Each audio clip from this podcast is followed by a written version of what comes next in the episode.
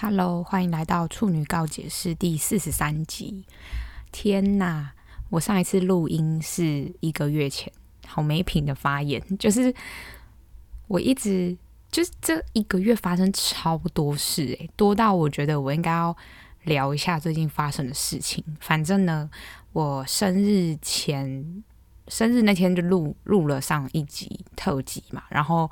到这中间真的是超过一个月，然后发生超多，我觉得根本改变我下半年的行程的很多事，有到很多吗？思考一下，好像也没有，就一件很很浮夸，就是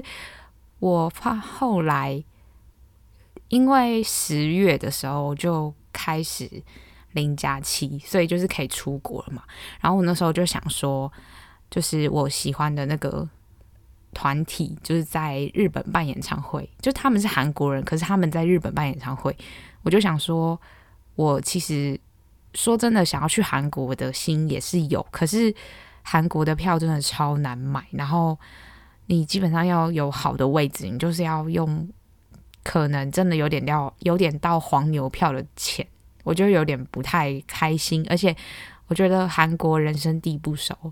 我凭什么讲这句话？我我去日本就比较熟吗？不知道诶。可是我日文可能也没有到很厉害，我韩文可能还比较厉害，就比日文厉害。但日文至少我如果查得到那个日文的那一句话，我就念得出来，就是属于一个也是有一点小聪明的感觉的那种。就是不知道诶，我我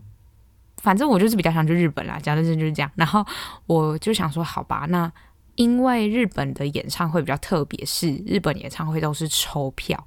就是你去登录，可能假设日本比较有名的，可能你去杰尼斯的偶像团体，我不知道大家现在有没有在追杰尼斯？诶，杰尼斯好好复古哦，就是连讲这三个字出来，我都觉得有点小复古。就是可能呃，最近比较红的两团是浪花男子跟 Snowman，有人在在乎这个。两个日本团吧，我不知道，反正我蛮喜欢这两团。我就以比以他们来做比喻好了，就反正假设你想要看 Snowman 的演唱会，然后你就要去加入他们的官方会员，那你就可以先抽票。就是先抽票意思就是假设我现在十月十九号开始可以登录，说你想要看演唱会，然后你就去填你的资料，填完之后他就会假设他一次开三场。你当然可以三场都抽，就是你就填你最想要的那一场，然后第二想要，第三想要，就是一个志愿顺序，就像填什么指考顺的志愿一样，就是你就填你的顺序，顺完填完之后呢，就是你可以选择你那一场要买几张，就最少一张嘛，然后最多四张。所以如果假设你三场你都要。就是你，你都要去，然后你也想要，就是带朋友去，或是把票卖掉之类的。反正你如果真的抽中，你本人就是一定要去，就是大家听得懂吗？就是你本人一定要去。所以就因为日本的这个游戏规则，所以其实他没办法把票卖给别人。因为如果没有那个主要抽票的那个人的身份证件的话，你是没办法进去的。所以假设我今天买了四张票，我就可以带另外三个人进去。然后另外三个人就是也要登录一些可能通关的 app 之类的。反正我那时候就想说，那我就抽啊。可是我一开始其实还是会想说，要不要找别人跟我一起去？因为我就觉得，虽然说看演唱会这件事情我也是很常一个人干，但是就总会觉得你出一个远门找总是要找个人去吧。但我其实又一直很想要尝试一个人出国这件事情。我是真的很想要一个人出国，而且，可是你一个人出国，你必须选一个很安全的国家。那当然，我觉得日本是首选，真的是完全首选。因为假设今天要我一个人去，我去过最多次的冲绳玩的话，我也是 OK，可能连开车啊或干嘛的我都可以，就是步调会比较慢，但至少我都可以接受，就是一个人。因为你很方便，甚至你一个人可以不用等别人，你还不用等别人尿尿，就是好好琐碎。就是有有人有人会有这个困扰吗？我其实很讨厌跟别人出门的时候在那边等别人尿尿，我觉得超烦的。就想说，虽然我尿尿没有很快，在讲什么，我要讲那么隐私的事，反正就是我觉得女生上厕所比较麻烦，因为毕竟就是有时候女生厕所就也没很多啊，男生就是尿完撒撒就是撒一泡尿啊就走了。可是女生厕厕所就是，毕竟还有隔间啊，干嘛干嘛，就是它空间就没办法弄得很多多间厕所，很长就大排长龙。然后尿完之后，很常是男生在等女生啊。但是我很，我其实有一个小小的禁忌，就是呃，去出国这么多次，起码也有个五六次的心得，就是我自己本人。但其实好像也不算是出游的心得，应该说我本人真的是会拒绝一切很麻烦的女生，好好好违和的一个言论，就是因为我本身是女生嘛，可是我本身的个性非常不不女人，所以我就是还有没有很多我自己身为女生都有点看不下去的一些小行为，就是觉得很烦，所以我就觉得女生那边婆婆妈妈很烦。然后分享一个很好笑的事情，就是我有一个朋友啊，他。他就突然就是跟我讲说，他觉得就是他出去玩的时候，然后遇到一些事情的一些想法，然后就跟我讲说，他觉得，因为我我有跟我有跟那个朋友单独出去玩过，然后他就觉得说，假设今天我们一起出去玩，那有人想要就女生好了，假设是女生，女生提早起床要化妆干嘛的？那假设今天我们预就是预定可能十点出门，那你自己可能需要化妆一个小时，或是弄头发一个半小时，你应该要自己八点起床或八点半起床，然后自己去弄吧。但是就是有一些女生之所以我不想跟女生出国或出门玩的原因，就是有些女生不会觉得我们定十点是真的十点要出门，她可能九点才起床。然后弄弄到十点半，其实我觉得十点半也我在我的容忍范围内，因为我自己有时候很长，就是我也懂，就是化妆也很无聊啊。那你有时候不认真化，你就看个偶像剧或是看个综艺，我觉得也可以接受。可是半小时，我觉得真的是我的极限诶，我没办法等别人超过半小时，我会想要走诶。我就是因为我是一个可以自己一个人的人嘛，所以我就是。一个老大不爽，我就我就会想要离开，因为我就无所谓，因为我反而一个人会比较开心，所以反正我我朋友就在跟我讲这件事，然后他就跟我说，他回想说我们出去玩的时候，他就觉得我们就是我，而且还有一件事就是我都会很很安静的起床，因为我是那种我我闹钟一响一亮第一声我就马上关掉，然后就赶快起床，然后因为我知道。我如果再睡下去，等下就又 delay 出门的时间，所以我就也是弄东西会很安静啊什么的，就至少是不要打扰跟你出去的那个人。但我朋友就是有点抱怨这件事，因为跟他出去的人就有点有点，我觉得其实都是一样的，因为你就是没有在换位思考，你没有觉得别人今天假设今天躺在那里睡觉的人是你，你会怎么样？你就是做你自己的事，所以我就觉得。这算是一个小禁忌，就是尽量不要跟很麻烦的人出门。应该是会很麻烦的人啊，不要针对女生，但女生大部分都很麻烦。我自己身为女生可以讲这句话吧，但就是真的很好，不要再岔题了。但反正就是呢，我就想说，至少要约个人吧，因为毕竟就是想要约个人，然后又想要一个人出国，然后就觉得好烦，而且基本上。令我头痛的点就是，他们开演唱会的那个地方我没去过，然后又不是一个很大，诶，它其实算大城市，但是我觉得对我来说不算大城市。我的日本大城市可能是呃东京、冲冲绳算大城市，东京、大阪这种。诶，安娜除了东京跟大阪还有什么城市？我其实也不太知道。就京呃京都跟大阪算是一一块一起的。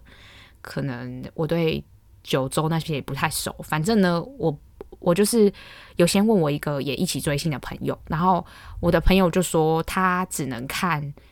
最后一场演唱会，那我是只能看，我是预计想要看中间的区段，就是他总共开五场，然后我是想要看，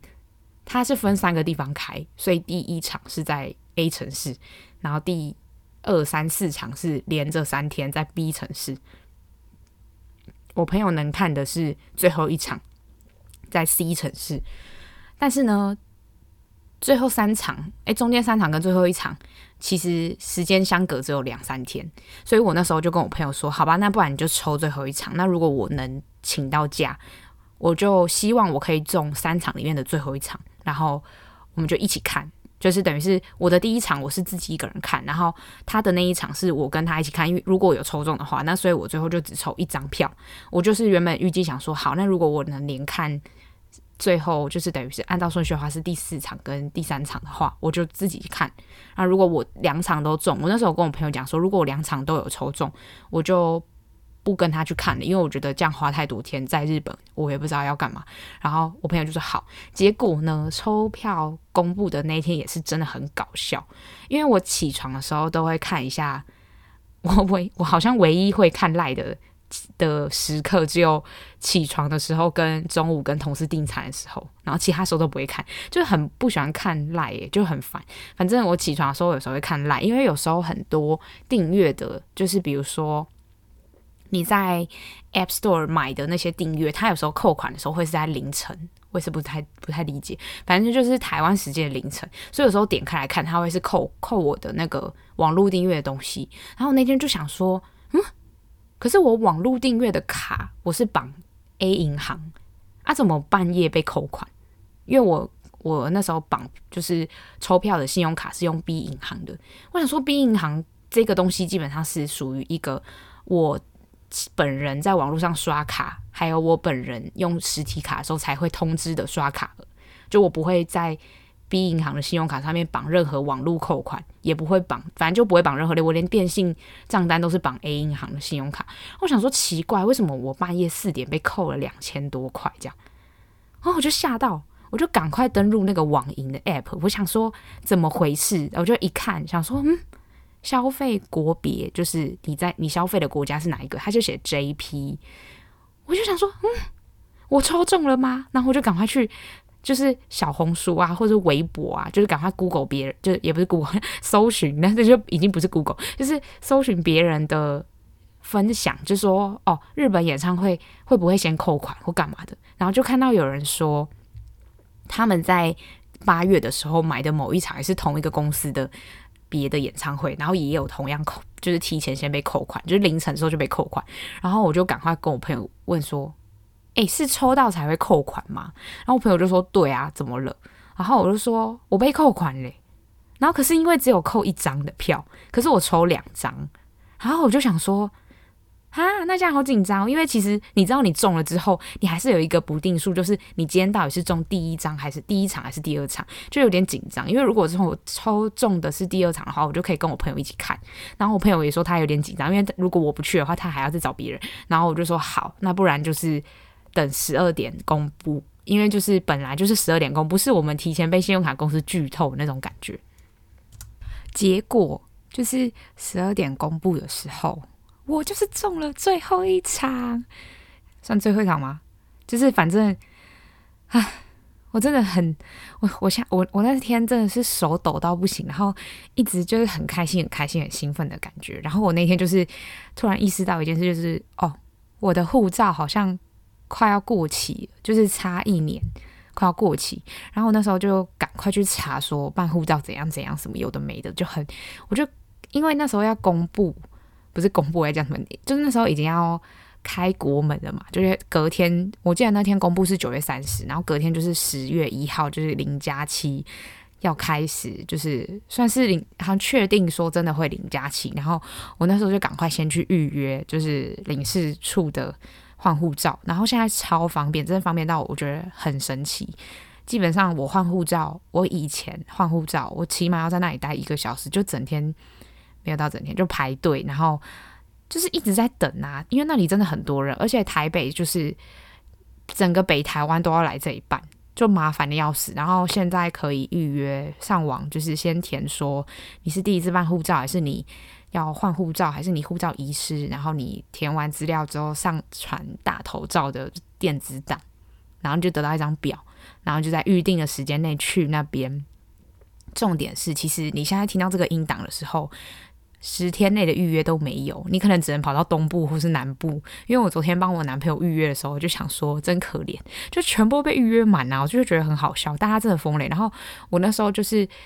前几天去弄护照这件事情的时候，我进那个外交部那个领事处的时候，超多人，我以为是就是星光三月周年庆的那一种登记。可是我觉得大家很搞笑诶，因为这么多人的情况下，你就是赶快抽号码牌，赶快去楼上办就是护照的东西呀、然后结果很多人大家在排队，居然是那个护照一楼，就是外外交领外交部领事处的一楼的那个拍照机。我就请问诶，就什么意思啊？啊，你们都不用带照片来哦？就我觉得很荒谬诶。这些人就是也是想法很特别，可能我就是我的结论，对于楼下排队的那些人的结论就是哦，你们真的很闲呢，就什么意思？我就很不懂，你不是应该就是早早早就是把这东西贴好，或者是其实是你可以预约不到时间，你可以上网填那个表，就填完表之后他会直接帮你印下来。就呃，你要自己印，就是你要得到一张表，然后你那个 PDF 档可以印下来，印下来之后直接去抽号码牌，然后直接去办。只是你就不行，就是在预定的时间，然后很快得到一个号码牌。因为我看那个时候好像是网络预约，就是办这个东西的话，他就不用去抽一般的号码牌。因为我报到的时候，他就会给我一张特别的网络预约的号码牌。我那天就是走到三楼要办护照的那个地方，一分钟之后就换到我嘞。超快的，然后换就是把东西交给他，然后去隔壁就是缴一千三，然后就可以回家。大概整个过程，连同我去一楼的邮局办事处那边，就是跟他说我的护照要邮寄，然后就把收据给他，缴完钱，这整个过程十分钟不到，诶，我就觉得超级爽。我就想说那，我我已经下来都办完了，我要跟我朋友要去逛街，然后那个。排那个周年庆的还在排，我就想说 还在给我拍拍照诶，我真的看不懂，我真的完全不能理解那些人真的时间很多。然后反正我现在就是十一月底很忙，然后十二月初整个有整整一整个礼拜待在，没有一整礼拜待在日本，就五天待在日本，然后一天回台湾又在看演唱会，就刚好录广州那天演唱会，然后再隔一个礼拜就要考试。我现在真的觉得。我那 我现在其实心情是有点复杂，我的复杂是说，就是啊，我真的是很搞笑诶，我我永远人生中都有就是弄不完的事情可以跑出来，然后就把我的时间都塞满。我自己现在的心情有一点就是觉得，就蛮蛮觉得很酷的，因为这个东西就是等于是一个很有一点。激动，我的激动是来自于，就是真的也是很久没出国，然后也也有很多很想要做的事情，然后就全部都砸在一起，然后也是要一边维持正常生活，算正常吗？其实我觉得我都很努力在找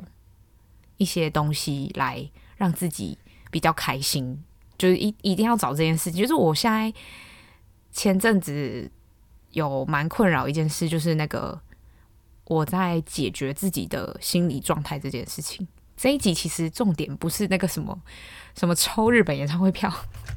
我觉得我这很荒谬，就是抽日本演唱会票一点都不重要，只是我怎么可以这么琐碎的故事讲了快二十分钟，大家就是也很久没听到这么琐碎的事情了吧？反正就听一听讲。我要讲的其实今天的重点算是完结我前面讲的冒牌者症候群的东西，就是。上次前阵子看完那本书之后，然后就在努力的尝试跟自己沟通。我有跟我朋友聊过这件事情。哎，大家不要吓到，什么想说前面那边聊那么开心啊，这边怎么那么沉闷？就是今天的主题是这个，就是有一点必须要解决这件事情，我开我才可以前进，不然我就会一直困在那个迷宫里面，我真的出不来。我觉得我那时候真的。为什么没有选择去咨商，或是就是寻求别的帮助？我觉得很大一个原因是，我想先知道我自己怎么了，然后我的解决事情方式，可能跟我解决自己情绪的方式真的都是一样，就是我想要先知道，先定义，给我一个定义，我就可以就是比较好去知道说我要怎么。接下这个脉络，然后去找到一些方法，去想说怎么解决这个问题。所以定义很重要。那时候不太厘清自己的这些逃避啊，跟这些讨厌自己的情绪，跟讨厌环境的情绪来自于哪里，然后算是后面有找到，就是我真的真的觉得自己冒牌者症候群很严重，就是它有分好几个人的类别嘛，然后我是某一种其中一种，之前也有讲过，但是看那本书的前面的时候，算是一个前面让你自己可以把自己归类在某一个群体里面。有一个归属感之后，你才可以去依照你这一个群体的特性去解决这个问题。他那本书有点是这样，但这个群体的差异性不大的原因，是因为这是一个症候群，所以代表这这几类的人都是这个症候群。但这几类的人的反应跟心理状态其实都大同小异，所以他后面其实有时候会提到说某些。类别的冒牌者效应、冒牌者症候群的人，我一直讲效应干嘛？冒牌者症候群的人的这个要说患者嘛，可以说是患者，也可以不是，但反正就是某一个类别的人，可能比较容易选择这样的做法。书里面有讲到一件事情是，我觉得超级认同的事情是，有一派的冒牌者症候群是他是完美主义，然后他的完美主义是。会把自己逼到很夸张的那一种，但我自己觉得我不是完美主义，就是呃，我以前可能很完美主义，所以我觉得我以前可能是某一个族群的症候群，可是我现在换到另外一个族群，我自己以前觉得两个，应该是说我以前是 A 加 B 一起，所以我没有意识到，我还没有办法分辨我到底是 A 还是 B，可是我长大之后，我很明显知道我是 B，所以我完全不是 A 是冒。冒牌者的症候群里面的那种完美主义者，我觉得我没有到那么完美主义，所以我觉得我自己把我自己的套在里面的归类，就是我是 B 族群。那 B 族群就是有一种是，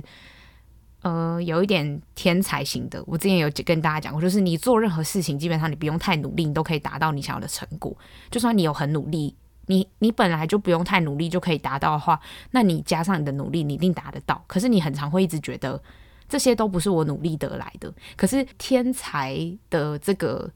天分也是实力的一种。但我以前从来都不这样觉得，就是永远都只会觉得说，面对那种很努力型的人，我会觉得我就是一个冒牌者，我就不是，就是你会下意识无条件的去忽略你自己的才能的部分。你会觉得我没有别人努力，为什么我得到这样的结果？但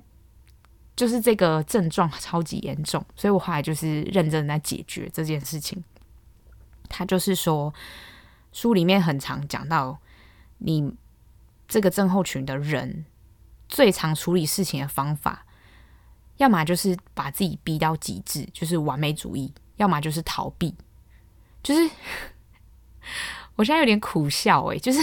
不是哭，不是哭哦，是苦笑，因为我以前就是完美主义，就是我的采取方式是完美主义，就把自己逼到极限，才能去弥补我自己的冒牌者心态。但我现在不是，我现在是逃避，我逃避超久，甚至可以认真的说，就是我其实没有很，我很少跟别人讲这件事情。但我觉得，反正既然要讲，就已经已经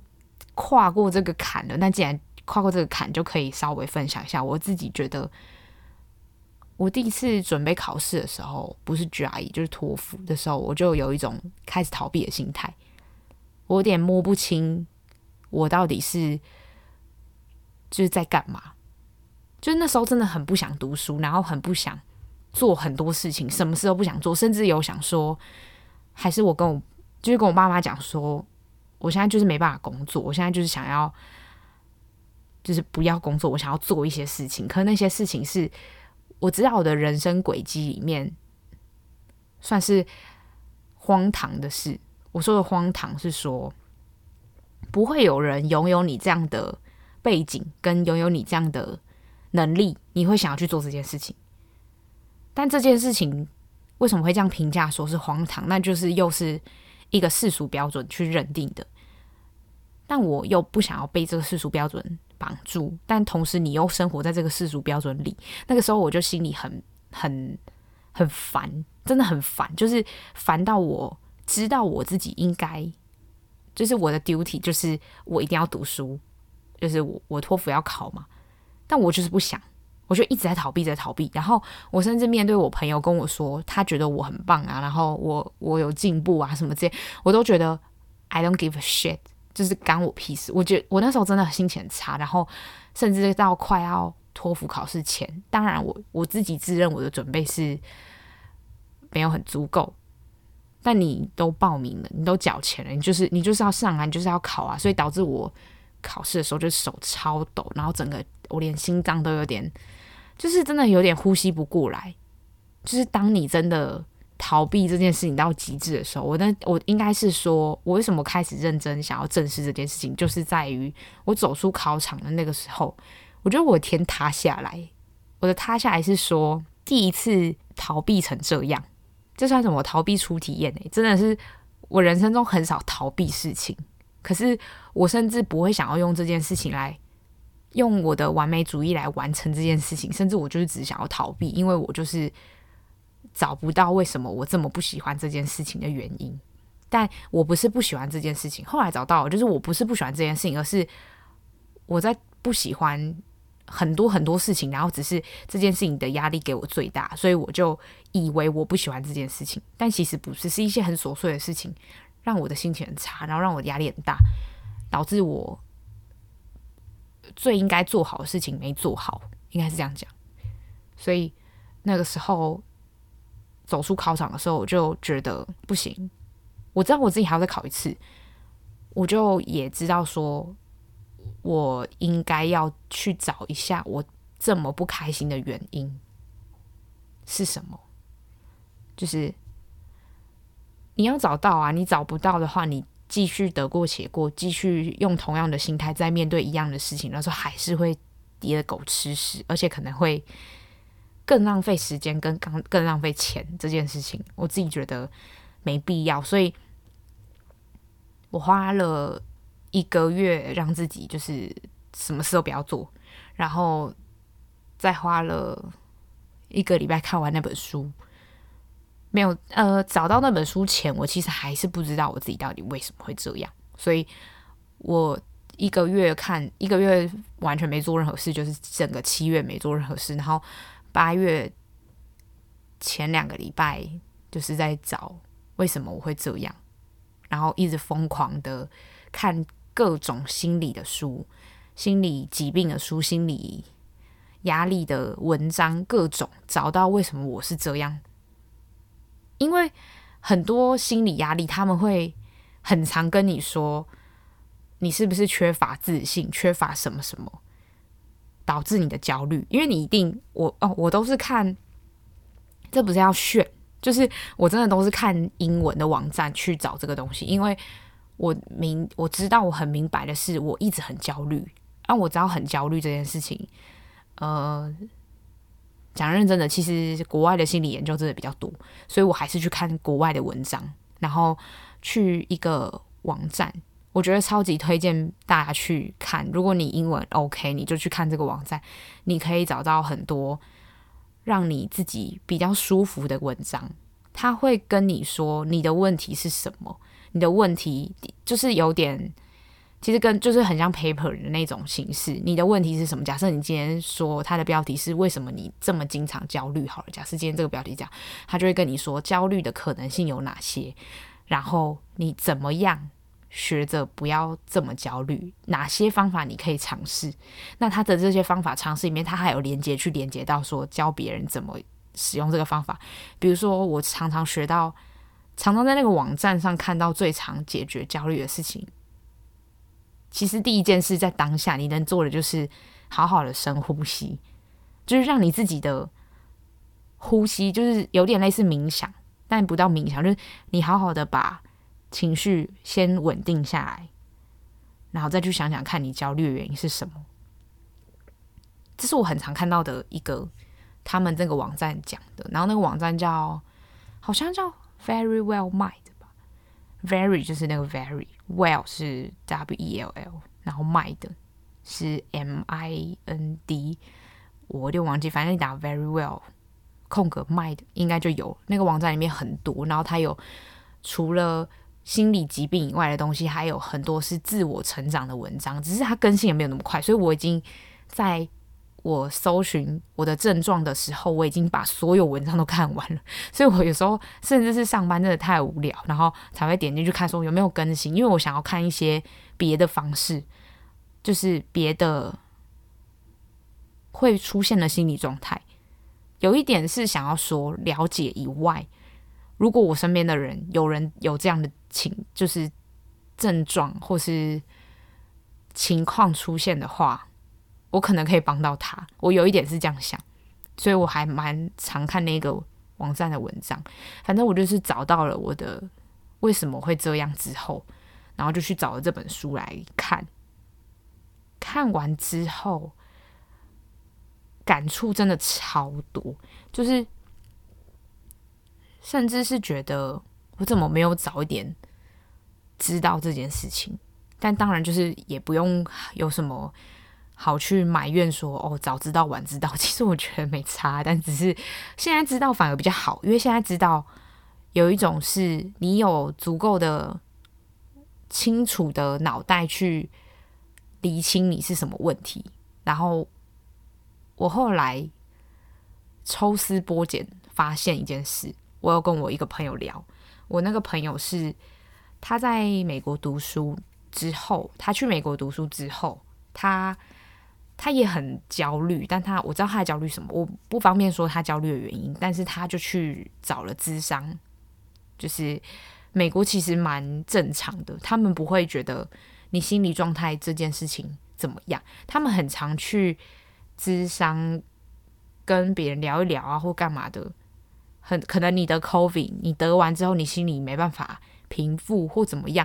都 OK，他们不会觉得我去咨商这件事情是一个难以启齿的事。当然，我也不会觉得我今天去咨商我难以启齿，只是我在咨商之前，我会有点考虑钱跟时间的问题。就是我真的，我我超我超在意一件事，就是 CP 值。我很怕遇到我我没有认识的人有咨商的，我应该说我不认识什么，也可能有认识，但我他们没有让我知道他们有去咨商，所以我没办法找到我觉得我应该要去哪里咨商这件事情，应该这样讲，所以我就有一点却步。我的却步是取决于我想先知道我自己的问题是什么。如果我能自己解决，我先自己解决，因为我是一个有病识感的人，就是我知道我自己不开心，我知道我自己焦虑，所以我知道嘛。可是有些人不是，他的病视感跟他的他的各种情绪的认知，他需要有别人来告诉他。可是我有点不是，就是我我是很有知觉的人，所以我觉得我可以先自己试试看。我那时候也是给自己一个就是底线。如果我找不到，就是那两个礼拜，如果我找不到，我真的要去咨商。就我有找几间心理治疗的咨商，不一定是你有病，就是你就是想聊聊。咨商本来就是一个咨询跟商谈的东西，所以就是去聊天，只是你要花钱，人家听人家听你聊天，你要花钱这样。所以我就觉得好，那我先找找看。我后来找到了，然后认真的去研究了之后，也跟我朋友聊这件事情，是意外聊的。因为我那个朋友很长，大概一一个月会问我一次，说你还好吗？什么的，因为他知道我有很焦虑这件事情。我就说，我觉得我有找到我自己的心魔在哪里，然后我就跟他分享，他也突然就是被我。打开了一个话题，然后来跟我聊这件事情，有点是我们两个都有同样的困扰，只是困扰的形式不太一样，所以我们两个都有做了各自一些努力，然后他跟我分享他做的努力，我跟他分享我做的努力，这样，他就说他去咨商，然后因为他他男朋友觉得他应该要去咨商，就是去聊一聊啊，去发去想想看，因为你光焦虑这件事情，其实你关在家里，如果像我一样。我可能会去找一些方法去了解我自己的不开心。有些人不太会，有些人就是会一味的不开心下去，一直沉沦下去的时候，你可能就会真的会犹豫。那可能就会更往比较不太理想的状态去走。不会，我不会说不好，就是我一直都觉得，如果你的情绪不好，那只是一个起伏的波动，就像一个波本来就有波峰跟波谷。如果有人持续在波谷的话，很有可能会造成你的你的波就是没有动力了。你的波一定要有能量传递，才会有波峰波谷嘛。但情绪就一样，你没有波峰，你一直都在波谷，或是你一直都在中间也 OK。可是你你一直在低处的话，那对你整个人的状态是不好的。可是我不会说这个状态是不可以被出容许出现的，就是很常会。很常会出现不开心的时候啊，活在这个世界上很很多很不开心的事诶，我之前很常觉得人生开心的事超少的。你想想看你你的每一天二十四小时，每一个礼拜七天的二十四小时，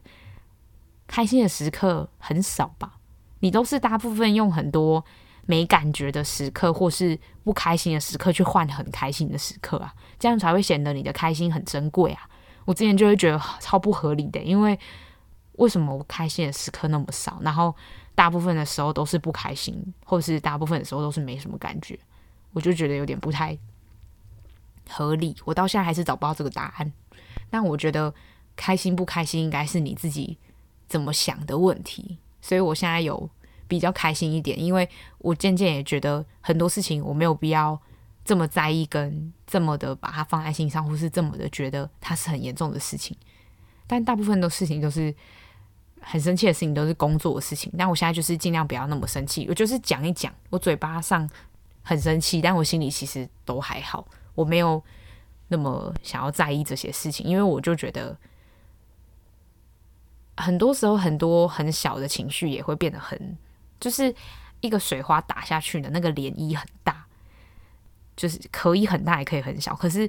一旦你有这个触发点，它就是有那个涟漪出来的话，我就会觉得，我现在避免自己不要让它触发，就是不要，或是真的干脆就觉得这件事情就是一个不重要的事情，没有必要浪费时间、浪费心力这样。然后跟我朋友聊智商的事情的时候，他就问我说：“那你有想要智商吗？”因为他觉得他跟我心态一开始一样，他觉得智商不一定有用。然后觉得说浪费时间什么的，我就说我其实没有觉得浪费时间，我只是真的觉得我没有时间留给这个东西，所以我想要用我自己的时间，我还是想要做一些正常的事情，比如说还是继续在读书。所以我觉得如果要拖，就是花一些时间去做这件事情，做一些尝试，可是我不确定我这个尝试能不能得到我想要的结果的时候，我想要先自己试试看。所以我后来得到了，然后我就跟我朋友讲，我朋友就说。他那时候去咨商的时候，他也想很多，就是会想说会不会其实没用，会不会其实咨商了跟人家讲了事情还是没有好转，但他觉得有一点想法是改变了他看事情的方式，就是很多时候你一直把自己沉浸在一个很封闭的思考的那个。这样想好了，你你每天就是坐在一个池子里面，你那个池子里面的水就是一堆很不开心的东西，比如说很臭的水。假设用颜色来分的话，就是不是泡泡浴那一种，你就是坐在一个泥沼里面。那你今天可以选择你要坐在那个泥沼里面不起来，还是你要选择站起来然后跨出去。先不要去坐在那边，坐在那里的好处可能是很舒服，跟不用去想你明天要干嘛。可是坐在那里的坏处就是这些东西会逐渐的侵蚀你的心灵。那你想要哪一种？那你离开那个泥沼的好处，可能就是你可以不用这么脏、这么臭，不用被这些烂情绪困在那里。但坏处可能是你就是要花力气去做这件事情。那我觉得。很多时候，你真的不想要往前的时候，你就坐在那里没关系。可是坐太久的时候，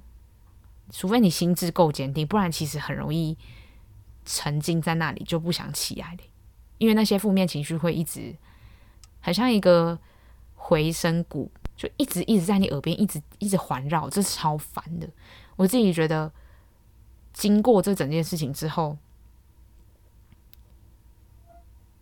我想了很多关于情绪的事情，很多情绪都很没必要。我的没必要是一切的事情，很多事情都是你自己在吓自己。所以，当你不要自己吓自己，跟你干脆耳朵关起来都不要听，不要去想说我这么焦虑要怎么办？因为我这么焦虑要怎么办这件事情，你再思考下去会让你更焦虑。所以干脆我后来就是有点，我现在就是情绪来了，我想要做这件事情的时候，我就做，我就竭尽全力把它做好。我现在心情不爽，我现在觉得很累，我就去休息，我就不要做了，我就去做别的事情。如果我今天偷懒的程度比较夸张一点，我以前的方式会我明天补回来，我现在就觉得算了，我明天就一样做一样的事情，这里落掉的事情，它可以。弥补我心里的不开心，那就好了。就是已经不会用一个总值来看，比如说你今天工作量比较少，你明天就补回来。我现在已经不想做这件事，因为我就觉得，谁来定义这个工作量？我今天，我我的人生还那么长，我如果要用这件事情来衡量的话，那我觉得我我不知道哪天会死啊。就是假设我明天出去就被车撞死了，啊，我还在那边兢兢业业一直。克勤克俭，一直补这个东西干嘛？而且这个工作量也是我自己设立的，就是我的，我现在会比较不会有那种愧疚感。现在又讲到冒牌者症候群里面很大一个重点，就是愧疚感。愧疚感会让我不断的觉得自己就是一个假货，让我自己觉得说，假设。因为我觉得我自己是天才型的人嘛，所以天才型的人最常陷入的一个困在那个困境里面，就是会一直有一个想法，觉得说自己自己没有，就没有很努力，但又得到很多东西。当你没有很努力，然后得到很多东西的时候，你失败一次，或是你再更没有努力一次的失败，你就会归咎于就是很多很。好难形容，我想一下哦，就那个愧疚感会很深呢，因为你本身第一件事，你本身就不认同你自己有那个才能，那你那个才能其实是有的，但你一直不认同，一直愧疚，一直觉得我我没有很努力，所以我得到这些其实都有点太虚伪，甚至有点不太敢去跟人家分享你的成功，你的你的成就。他其中有一个书里面在讲说，叫我做的一个练习是必须把。你自己觉得自己厉害的事情写下来，小到可能鸡毛蒜皮的事都可以，就是很很小很小都可以。这是第一个练习。第二个练习就是要你去请别人写出你厉害的地方，然后来对照你自己。假设我今天写说我我很会讲故事，然后我很会跟别人沟通，这是我自己认为我的才能。别人也这么认为的话。或是别人写出的优点比你自己写出的优点还要更多的话，你有什么好不相信自己很棒这件事情？这个练习是用意是这个，但 但我觉得很好笑。我如果这个练习啊，是你觉得你自己的优点写出来的比别人写给你的还多的话。那你根本就不可能会有这个心态啊！所以他这个练习的重点就是，你别人写给你的优点一定会比你写给你自己的还要多，因为他要你去认清的一件事就是，你心里的声音跟你说你不够好，你不够格，这件事情是假的。你要用事实去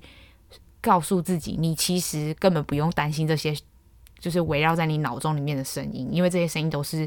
你自己给你自己的。我以前真的超级不能理解什么叫做自己给自己的声音，但我现在超级能理解，就是很多可能不开心的人或是忧郁症的人，他他脑中里面的声音真的会是这样，只是我可能没有那么严重，我只是焦虑而已，焦虑可大可小，但我的可能真的很小，我自己觉得我的很小是相对于这个世界的标准来说，但对于我的世界来说其实是很大的。我没有要说我自己的烦恼很小或干嘛，我我没有不重视自己的烦恼，我。的焦虑是对我的人生来说是很重要的，可是我的意思是说，世俗的标准还是有一个量表吧。比如说，他真的焦虑到需要死，他已经活不下去了，那这个真的很严重。可是我觉得我自己没有，所以我可以跨过之后跟别人讲这件事情，是因为我自己觉得我的焦虑还在一个我的可控范围内。反正这个练习的事实就是要去告诉你说，冒牌者症候群的人的那些脑中的声音真的太常，让我们就是不是太常，就是那个原因让我们觉得自己不够格、不够厉害、不够值得拥有这些东西，甚至会去有一点忽视自己所拥有的，因为我们觉得我们根本不配拥有这些东西，所以后来就慢慢的练习，然后慢慢的去想说，自己真的其实有厉害的地方，但就也不用去否定说自己厉害的地方在哪里，很难想象，对吧？我觉得真的太难想象。我觉得有些人或多或少会有这个症状过，但可能走到了很极致的人，就真的会这样。因为我上上礼拜跟我朋友去看演唱会的时候，一整天都跟他在一起，然后就有聊到这件事情。他跟我说，呃，他一听到我讲这个症候群，跟一解释完这个症候群的意义的时候，他就完全他在我眼前就是。点头如捣蒜，他说你：“你你超级像有这个的症状。”可是我在我跟他讲之前，他不会这样觉得，因为他也不会知道这个症状在干嘛。所以就是我需要的就是让我自己归类在某一个群体，就其实有一点像星座或是可能血型一样。你你把自己或 MBTI，你把自己归在那边之后，你才可以有一些方法，一些逻辑。就算有些人不信。无所谓，反正我自己可以找到我自己去适应这个世界的方式。我觉得我很吃这一套，所以我才有时候真的是有些要偏见到，就是 有些人就跟我说：“哎、星座又没有到很很就是很准，还是怎样？”可是这就是我一个探究这个世界的方法。我想要有一个脉络，因为本来这世界跟人的之间的关系就没有脉络啊。可是我就想要有一个脉络，所以我才去。选择好像很信这些东西，但其实我还是觉得会有例外发生。所以有些人真的超级觉得什么星座就超准，我其实也没有觉得星座超准。可是我就是想利用这个算是统计学的东西，去有一个嗯规则可以走，感觉是这样。反正现在还在努力，但是。至少心情比较好一点，然后至少也知道自己觉得很容易会突然焦虑的事是什么。跟我我现在看完那本书跟练习很多事情之后的第一个，我觉得最重要的事情是，我会很有意识知道自己这个镜头又压起来。可是我以前不会，我以前只知道说哦，很焦虑，很焦虑，很焦虑，但我不知道是干嘛。可是，一旦我有了某些。这个症候群里面的症状，我就可以立马去找那本书里面叫我要做的练习去做，因为我觉得这本书是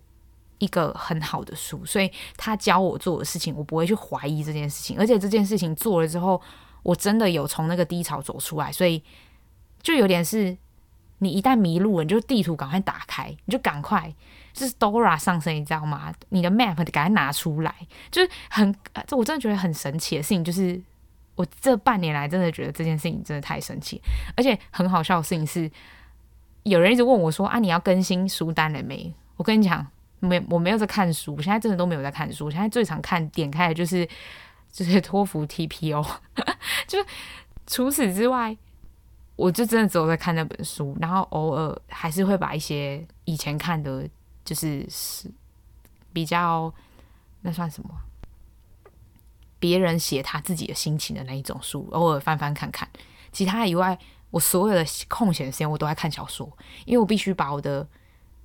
人生从我我把我的精神从我的人生抽离，就是我我的想法必须从我人生抽离去到别人的人生，我才比较开心一点。像有些人，我前阵子看到一个我蛮喜欢的 KOL，他说他不读小说，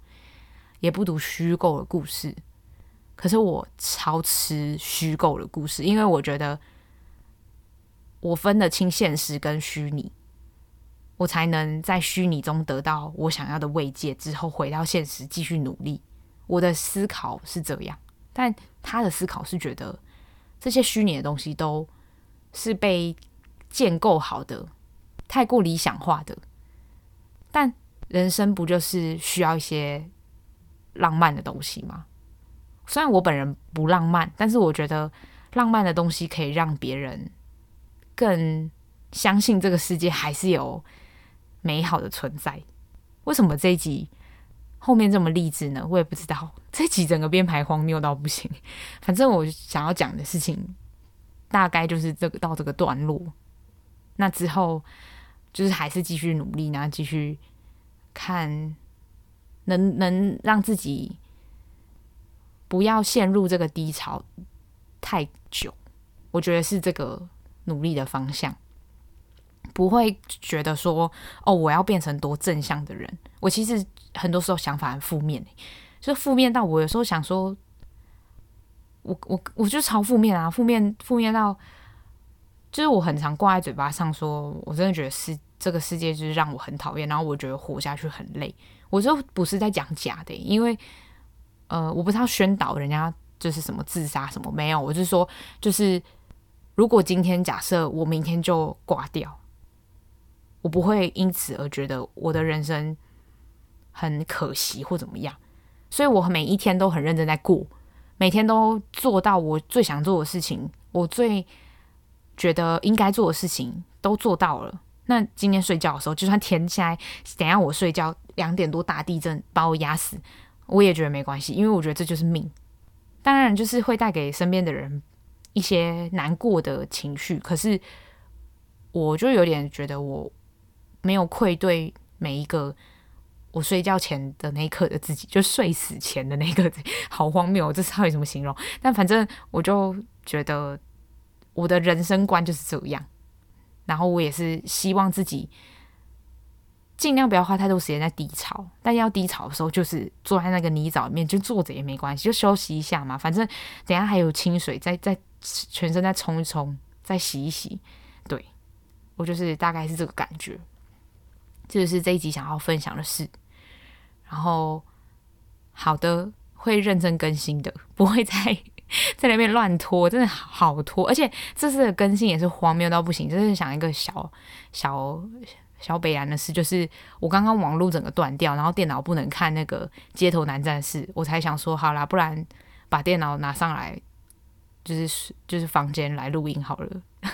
超没品的发言，身为一个 podcaster，然后在那边死不录音，到底想怎样？而且还是因为网络不能用，然后只能用录音软体，就是电脑没有网络之后只能用录音软体，然后才来录音。